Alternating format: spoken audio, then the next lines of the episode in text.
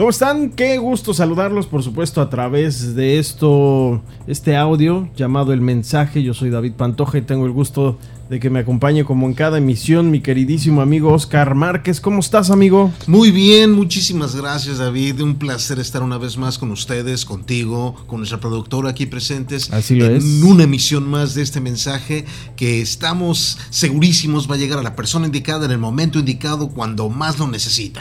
Fíjate que a través de, de, pues eh, de pronto aventamos la información de que ya va al aire el mensaje y a, a través de un mensaje de texto el otro día me comentaron eh, pues algunos este, hermanos ahí de la de la congregación que el mensaje de lo que estábamos platicando estábamos hablando precisamente de la oración este, les estaba llegando como que muy ad hoc a lo que necesitaban escuchar. Entonces, pues eso para mí, la verdad, y, para Oscar, pues es eh, pues de gozo completo porque estamos siendo utilizados por Dios precisamente para quien sea que tenga que utilizar eh, nuestras palabras, nuestros pensamientos a través de este mensaje que son pues única y exclusivamente guiados por Dios. Exactamente.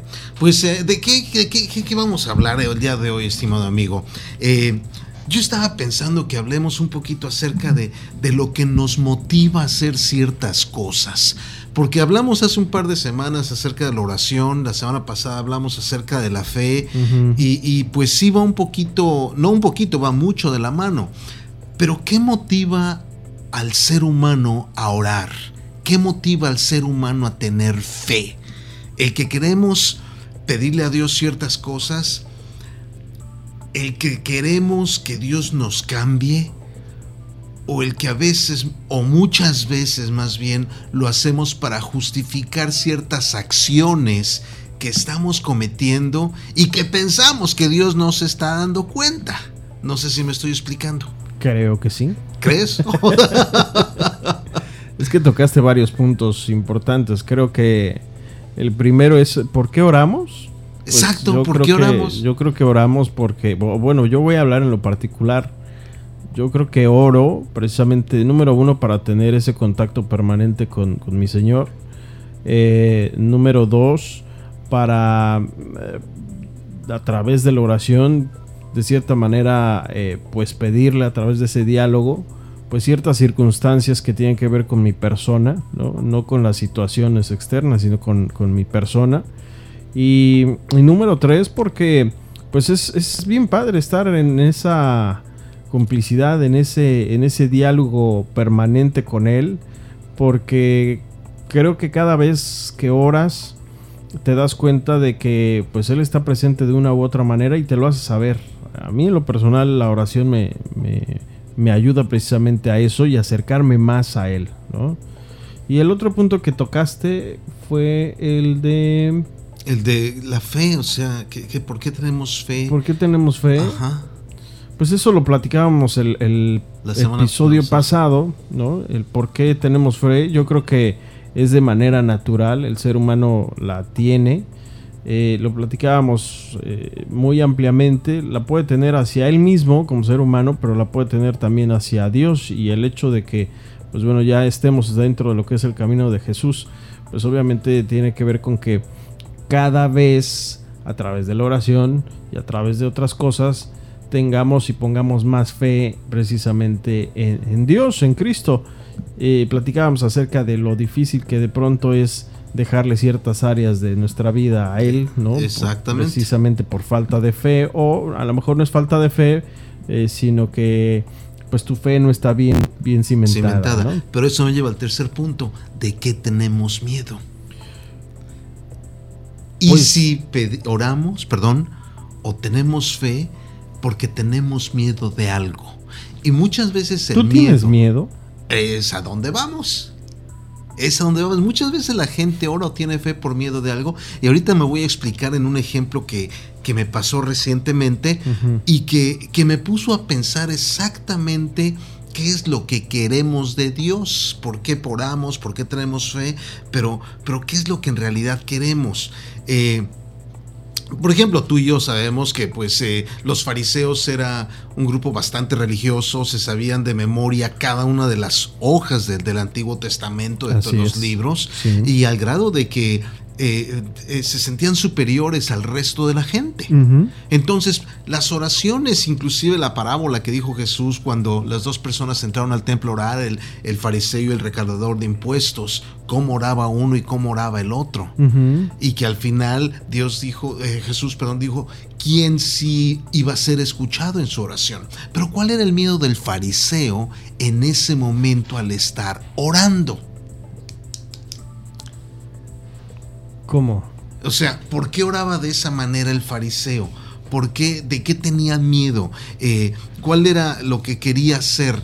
Eh, porque según, no recuerdo bien el, el, capítulo, lo que dice, pero parece que el fariseo estaba pidiéndole a Dios, le estaba diciendo, qué bueno que no soy como este que está aquí, refiriéndose al recaudador de impuestos.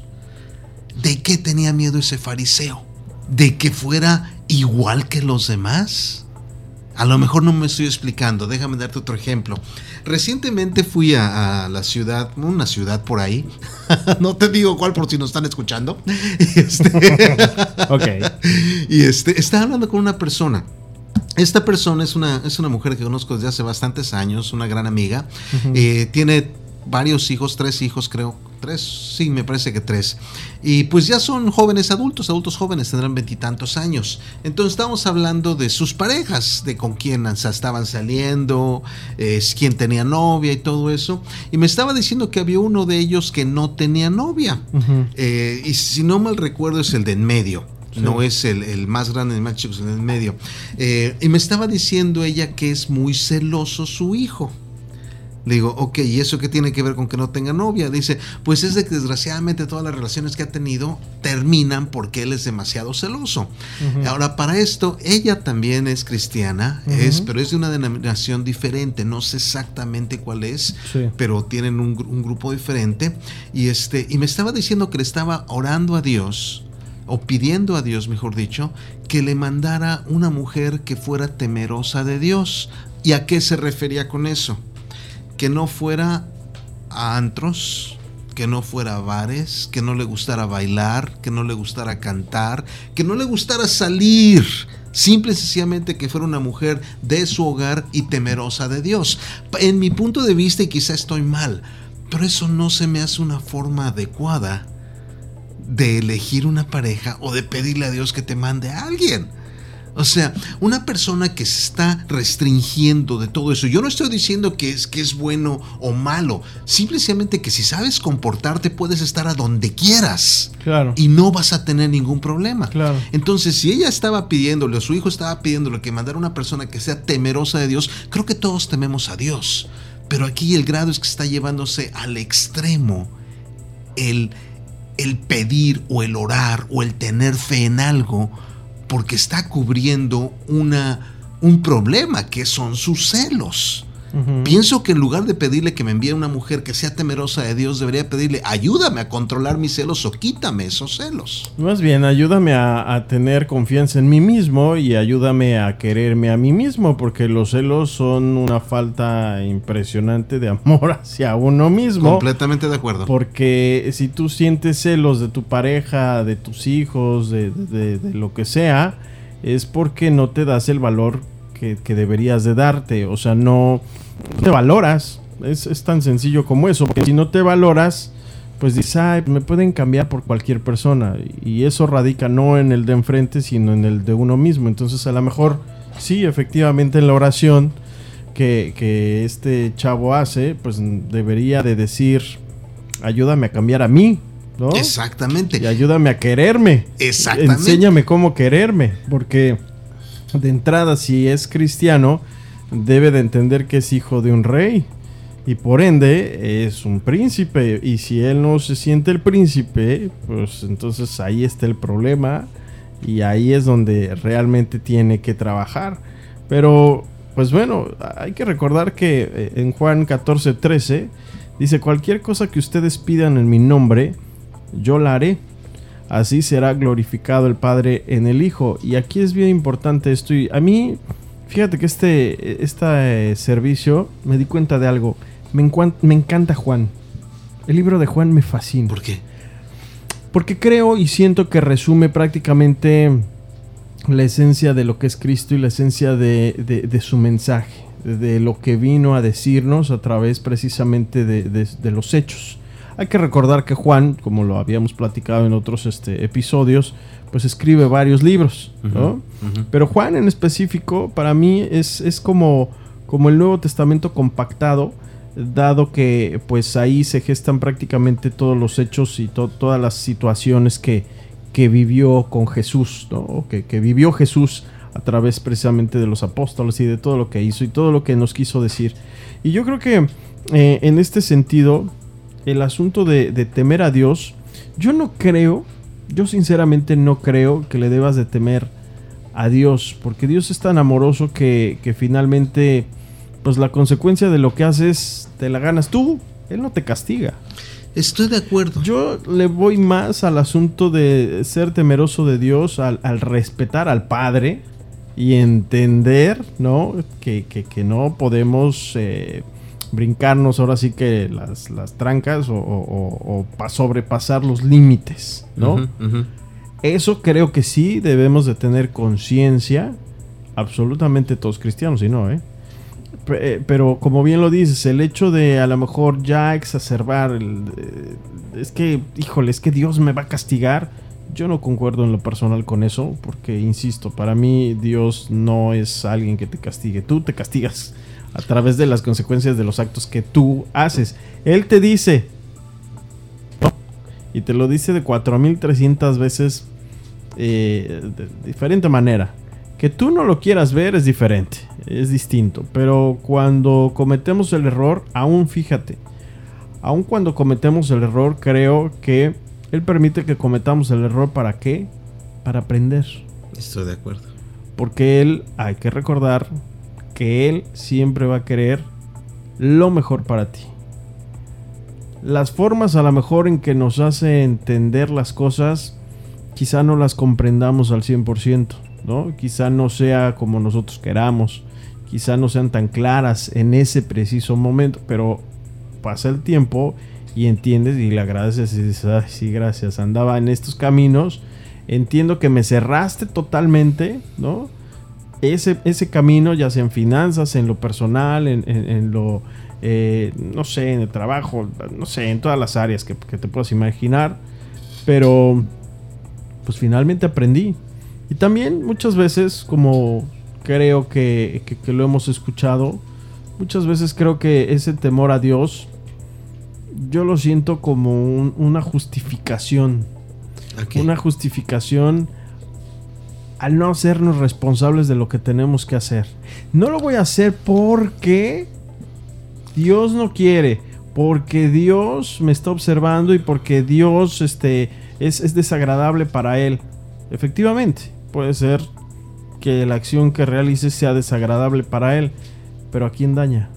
Pues sí, a ti mismo. A ti mismo. ¿Y a quién separa de Dios? También. A ti mismo. A también. Pero eso es lo que decía también hace rato, que cuando estábamos hablando un poquito fuera del aire.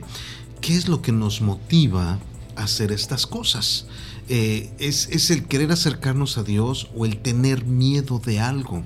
Por ejemplo, en el caso de esta persona, de, de la que te estoy platicando, en mi opinión, su miedo es no saber controlar, o mejor dicho, echarle la culpa a algo diferente por su forma de ser y que no quiere reconocer. Claro. En la historia del fariseo, creo que la, la parte era no querer reconocer y no es que haya sido él nada más, me imagino que en ese entonces todos pensaban así. No quiere reconocer que somos todos del mismo la misma persona, todos estamos al mismo nivel. Existe el, la cosa de querer sentirse superior a los demás.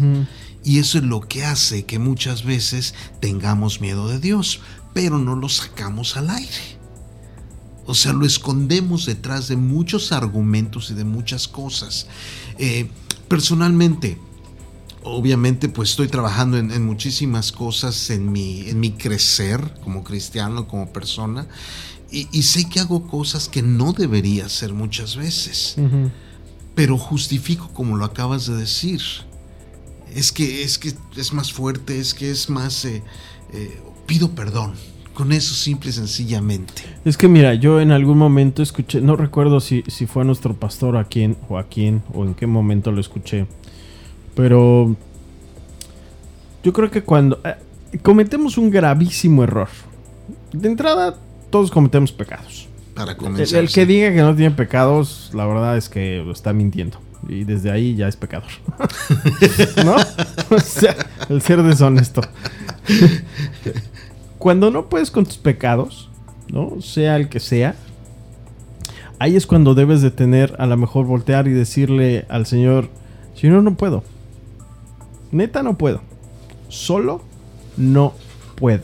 Correcto. En vez de decir, híjole, justificar como bien lo dices, es que esto es más grande que yo, es que esto ya lo tengo desde, desde que estaba chiquito, es que me enseñaron, es que la situación, es que la persona, es que... bla, bla, bla, bla, bla", ¿No? Es decir, en vez de pedir perdón y pedirle, no, perdóname, perd- padre, porque tú sabes este, el esfuerzo que me cuesta. No, yo creo que es cambiar las oraciones. Yo creo que eh, en este sentido es bien importante y bien interesante saber cómo, cómo orar. No, no podemos estar orando porque cambie una situación. Tenemos que orar porque cambiemos nosotros. Y cuando nosotros no podemos cambiar, ahí es cuando debemos de orar y pedirle y decirle, no puedo, necesito que tú me ayudes y que estés conmigo Pero tienes que darte cuenta de eso. cambiando lo que está dentro de mí. Sí, claro, pues es como una enfermedad.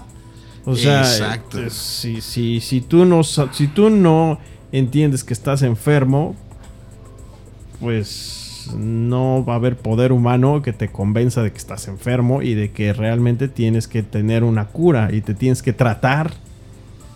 Lo podemos poner con el alcoholismo, o lo podemos poner con el la drogadicción, digo, para irnos a los extremos, o este, o en cuestiones sexuales, o en cuestión del cigarro, o en cuestión de actitud, ¿no? A lo mejor tú tienes una actitud con las personas y eres este mala onda y eres despectivo y, te- te vas por la vida justificando con que no, pues es que así se tiene que manejar a la gente, ¿no? Y la neta es que no, el rollo es que está dentro de ti, hay algo que tienes que arreglar y ahí es donde le tienes que pedir a él que te ayude, pero en ti, no en la situación, porque porque la situación va a estar ahí hasta que tú no lo aceptes. Si tú no aceptas que estás mal, pues ta- también Dios va a decir, pues te voy a poner todo Para que te des cuenta. para que te des cuenta. Y es más, te tú mismo te vas a empezar a apretar y tú mismo te vas a empezar a meter en un montón de problemas Hasta que te des cuenta. hasta que te des cuenta, brother. Porque así es. Y a lo mejor ahí viene el un poco el, el- el- el hecho de decir, pues sí, le tengo que tener temor a Dios. Pero yo, insisto, yo no estoy muy de acuerdo con esa palabra. Yo, yo la, la, la, pues bueno, yo estoy como muy casado con el asunto de tienes que respetar. Es como en el mar. Te lo voy a poner así de fácil y de sencillo. A ver. ¿Le tienes miedo al mar? Se le debe de tener miedo. Ahí va la co- la conversión de la pregunta. ¿Se le debe de tener miedo al mar o respeto? Yo considero que respeto. Porque miedo, ¿por qué? El, el mar no te hace nada. ¿no? Lo puedes disfrutar. Lo puedes disfrutar de una manera impresionante. Eh, No, es que me da miedo. ¿A quién le da miedo? ¿Al mar o a ti? El mar ahí está. Exacto. Y el mar lo puedes disfrutar, pero también te puedes ahogar en el mar. Sí, si no tienes cuidado con lo que estás haciendo. pero la consecuencia de quién viene, del mar o tuya. No, tuya. Y entonces debe de haber un miedo o un respeto. Un respeto. Yo siento en lo particular que así es con Dios. ¿Por qué te tiene que dar miedo Él? ¿Él te va a castigar por algo que tú hiciste? No. Tienes que tener respeto.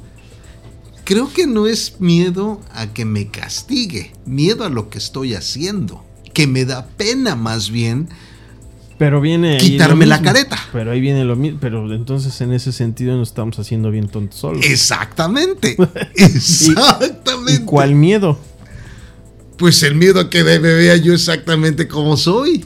Mira, yo de, de pronto a, a veces escucho a nuestro pastor y, y veo algunas otras prédicas por internet Y me imagino muchísimo, sobre todo cuando hablan, eh, sobre todo cuando hablan ya en la presencia del Señor, cuando ya estemos con Él, ¿no? Yo me imagino muchísimo eh, el asunto de decir, ver, pues sí, Él, tú ya elegiste seguirlo y tú, pues de cierta manera, formas parte de Él, ¿no? Entonces, Él en la cruz pagó por todos tus pecados, ¿no? Y como bien lo dice eh, nuestro pastor, pues enfrente de Dios Él va a decir, hizo esto, ¿no? Hay un juicio, hizo esto, ah, sí, pero ya lo pagó, y ya lo pagó, y, se palomea, ¿no?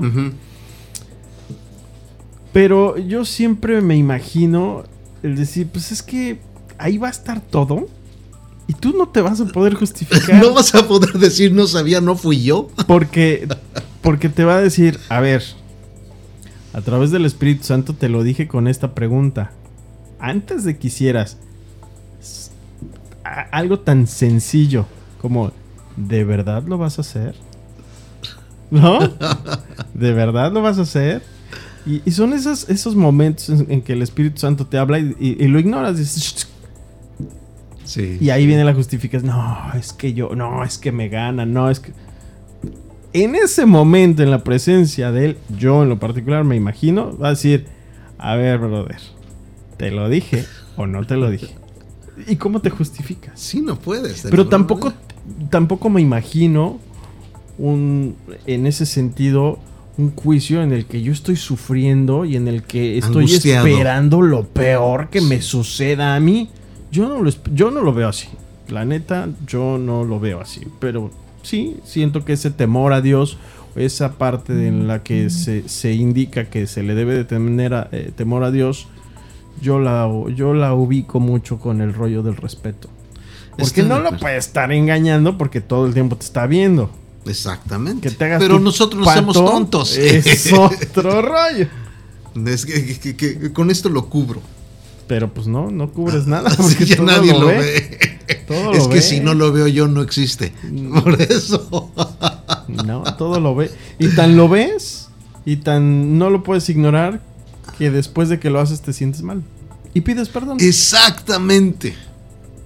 Terminas pidiendo perdón, sintiéndote perro. Y, y al final de cuentas lo volvemos a repetir. Pero ahí entonces es el rollo de decir, Señor, trabaja la mano. en mí porque yo no puedo. Pero es, es, tan difícil reconocer eso. Recuerdo una vez hace quizá un año, quizá un poquito más, cuando recién nos conocimos, que nos reuníamos en, en mi casa, ¿te acuerdas? Claro. Este, a, a tener nuestra, nuestras reuniones, nuestro grupo de célula de estudio. Y había algo que yo decía, es que yo no tengo este problema. Y Mariana decía, es que sí lo tienes. Y yo insistía en que no lo tenía, que cuando yo quisiera podía dejar todo eso. Y ahorita me doy cuenta que no. Ustedes también me decían lo mismo, pero yo necio con que no. Siempre tuvieron la razón. Cuando me di cuenta, no sabría decírtelo. Pero sé, me viene mucho a la mente esa etapa. Eh, y, veo ahí cómo, cómo, ha cambiado mi vida, cómo ha crecido. Eh, me siento mejor, pero me costó trabajo entender que era un problema. Yo creo que sí, digo, a lo mejor no tienes fecha y hora de, en qué momento te, entró el 20, ¿no?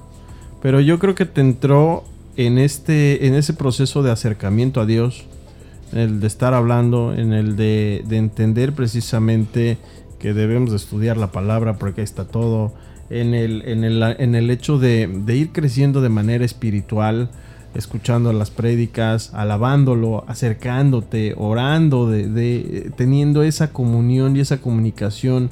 Eh, pues digo, no sé, ignoro si es todo el tiempo contigo, este, o por horas, no sé, pero si a mí en lo particular me dices, oye, ¿te acuerdas de cómo en esos momentos a hoy, la verdad es que sí, yo ya veo una, una, un asunto de madurez espiritual en Oscar que a lo mejor ni siquiera tú estás viendo. No, no más mínimo. Porque te voy a decir algo, o sea, ¿eso hace cuánto? Como, ¿qué? ¿Dos años? Como año y medio. Año y medio, ¿no?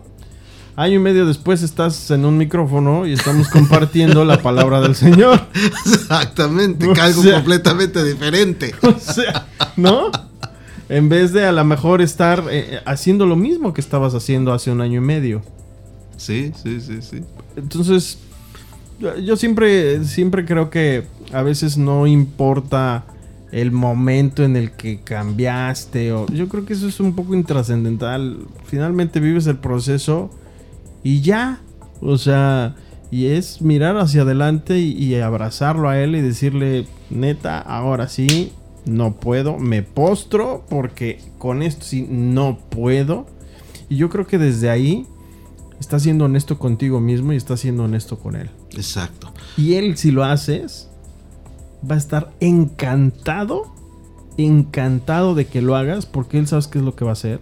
Te va a abrazar y te va a decir, aquí estoy. Y- Pero para eso tienes que darte cuenta, no únicamente que tienes el problema, sino que es algo que quizá no quieres dejar. Sí, quizá no, no lo, no, no, digo, a, a veces nos, ¿cómo decirlo? Como que nos aferramos a algo, Ajá. pero es por costumbre, pero yo te puedo preguntar algo. Eso que no quieres dejar, ¿a dónde te ha llevado? Pues a ningún lado, ¿Te ha hecho crecer? crecer menos de Sí. altura. Entonces, ¿por qué no lo sueltas? es como si, es como si, fíjate, no sé, tienes un zapato y se te rompe, ¿no? Y en época de lluvia se te mete el agua, en época de verano se te mete una piedrita y te lastima el pie. ¿Por qué sigues utilizando el mismo zapato? ¿Por costumbre? Porque no te lastima lo suficiente. Buena, buen- bien bajado ese balón. bien bajado ese balón, sí. Y regresamos a lo mismo. Dios te va a decir, ¿quieres traer ese zapato? Ok. Lastímate hasta donde tú Digas creas ya no. necesario y hasta donde tú digas ya no. Yo estoy aquí. Exactamente. Porque la decisión no es de él, es de uno. Nos dio libre albedrío para ciertas cosas. Totalmente de acuerdo. Y él a lo mejor ah, te hace pasar por enfrente de una zapatería para que voltees a ver esos zapatos que a lo mejor inclusive hasta sí te alcanza a comprarlos, ¿no? Y te va a poner un espectacular con unos zapatos nuevos y te va a poner a alguien que te va a hablar de zapatos nuevos y te va a hablar de mil maneras para que tú entiendas que tienes que cambiar esos zapatos. Pero, si no tienes los ojos abiertos, si- los puedes tener enfrente y nada. Si tú no lo entiendes así, no, yo creo que todos, absolutamente todos caemos en el rollo de, ¿por qué a mí? ¿No? ¿Por qué me, lastimas así? ¿Por qué? Y, y le queremos ech- porque la naturaleza del ser humano es echar la culpa a los demás y no hacerse responsable de uno.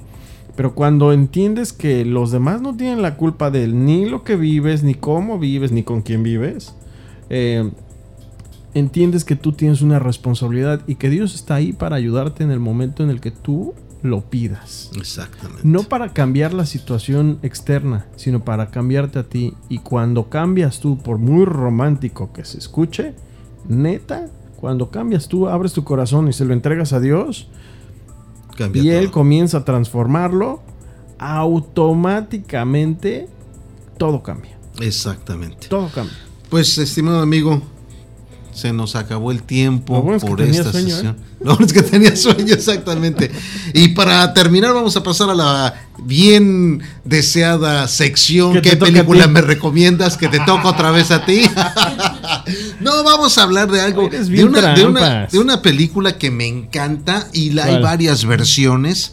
Y debo confesar que yo no sabía que era bíblico la primera vez que la vi. Ajá. He visto la película, he visto la obra de teatro y ahorita estoy echándome otra versión que no es la misma que yo he visto. Y es la historia de José. Ah, mira, a mí me gusta esa Uf, historia. increíble. Yo la primera vez que lo vi, lo vi en Broadway en Nueva York con Donny Osmond. No te acuerdas de él. Sí, sí, me de, acuerdo los, de de los Osmond Family. Y, eh, él era José. Y Mm. yo pensaba que era una historia escrita para el teatro. O sea, no Claro. tenía ni idea de lo que era José. Claro. Eh, después lo vi en México, también una producción increíble, me encantó, lo vi en, en- en cine y todo eso, eh, y me gustó muchísimo, porque habla exactamente del poder de Dios sobre nosotros y cómo muchas veces lo que nosotros pensamos que es lo peor que nos puede pasar es lo mejor que nos sucede. Sí. Ejemplo, José, que estuvo en la cárcel, eh, lo acusaron de un chorro de, entrada, cosas. Sus hermanitos lo vendieron. Ándale. ¿No? O sea, ¿cuánta gente dirías, híjole, qué bueno, te va a ir bien, que te vendan, no te preocupes? No. Sí, luego estuvo en la cárcel, ¿no? Y luego se preguntaba qué diantres estaba haciendo ahí y necesitaba guía y, y, pues se la dieron, ¿no? Exacto. Y terminó siendo la mano derecha del Del- faraón. El faraón, exactamente. Un ejemplo más reciente, Mandela. También, imagínate si nunca hubiera estado en la cárcel. Así o sea, no es. hubiera crecido, no hubiera cambiado tantos miles y millones de personas. Y, y lo que decía este Marco, nuestro pastor, recientemente.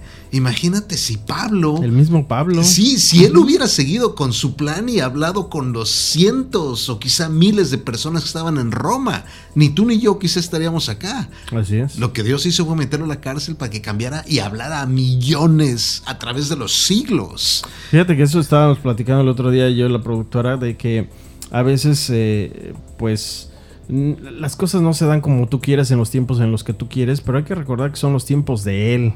Exacto. Y él sabe cuándo y en qué momento. Y, y precisamente eso que, que dices de Pablo es un gran ejemplo. O sea, el hecho de que él quería compartir la palabra a diestra y siniestra con todo mundo, ¿no? Eh, Pero con todo el mundo que era, estaba en Roma. porque estaba convencido de, ¿no? Y, y llegó a tal grado de ser encadenado con un soldado para que no se moviera. Ajá. Porque el, eh, el plan de Dios era escribir prácticamente el Nuevo Testamento. Exacto. Que ha pegado eh, a- al ser humano durante muchos años y en Todas las lenguas. Y en millones. En millones. Que su plan original no era ese, el de Pablo me refiero. Nada más que, sí, claro, el Pablo quería hablarle a los romanos. Exactamente. Sin embargo, a través de todo lo que hizo y a través del plan de Dios, le habla a todo el mundo. Exactamente. Entonces, volviendo al tema, véanse la película de, de José el Soñador. Ese ¿Dónde es un musical. Ese está en, en Netflix, si ¿Sí? no sí. Ah, José el Soñador. Este. Es con Donny Osmond, la americana. Está muy, muy buena, muy bonita producción, muy buena música. La música es de Andrew Lloyd Webber. Es un escritor, un eh, excelente, ha escrito obras fantásticas. Sí. Jesucristo Superestrella también es de él. Entonces es uno de, los, de mis escritores favoritos. También existe la versión normal que ahorita está en canal este, Azteca. ¿Ah, sí? Sí, se llama José y los sueños y Ah, también mira. está muy buena la producción en la que estoy viendo ahorita. Se las recomiendo. Esa me imagino que la pueden también ver en el, en el portal de Azteca. Si no es que se la echan todos los días. No sé a qué hora pasa, pero creo que a las 7 de la Pues hay noche. que checar está. ahí la programación. Exactamente, ahí está. Pues con eso cerramos, mi querido David. Ha sido un honor estar contigo una vez más. Un placer platicar contigo. Y pues eh, estamos listos para el próximo mensaje. Así es, primeramente Dios. Así que pues no se despeguen de eh, Fiel Radio porque pues ya saben, el mensaje se transmite a través de esta estación. Muchas gracias Señor, muchas gracias Oscar, muchas gracias eh, productora y por supuesto muchas gracias a ti que nos prestas tus oídos para escuchar el mensaje. Nos encontramos próximamente. Yo soy David Pantoja, hagan lo correcto para que sean bendecidos. Y yo soy Oscar Márquez. Un placer estar con ustedes. Gracias.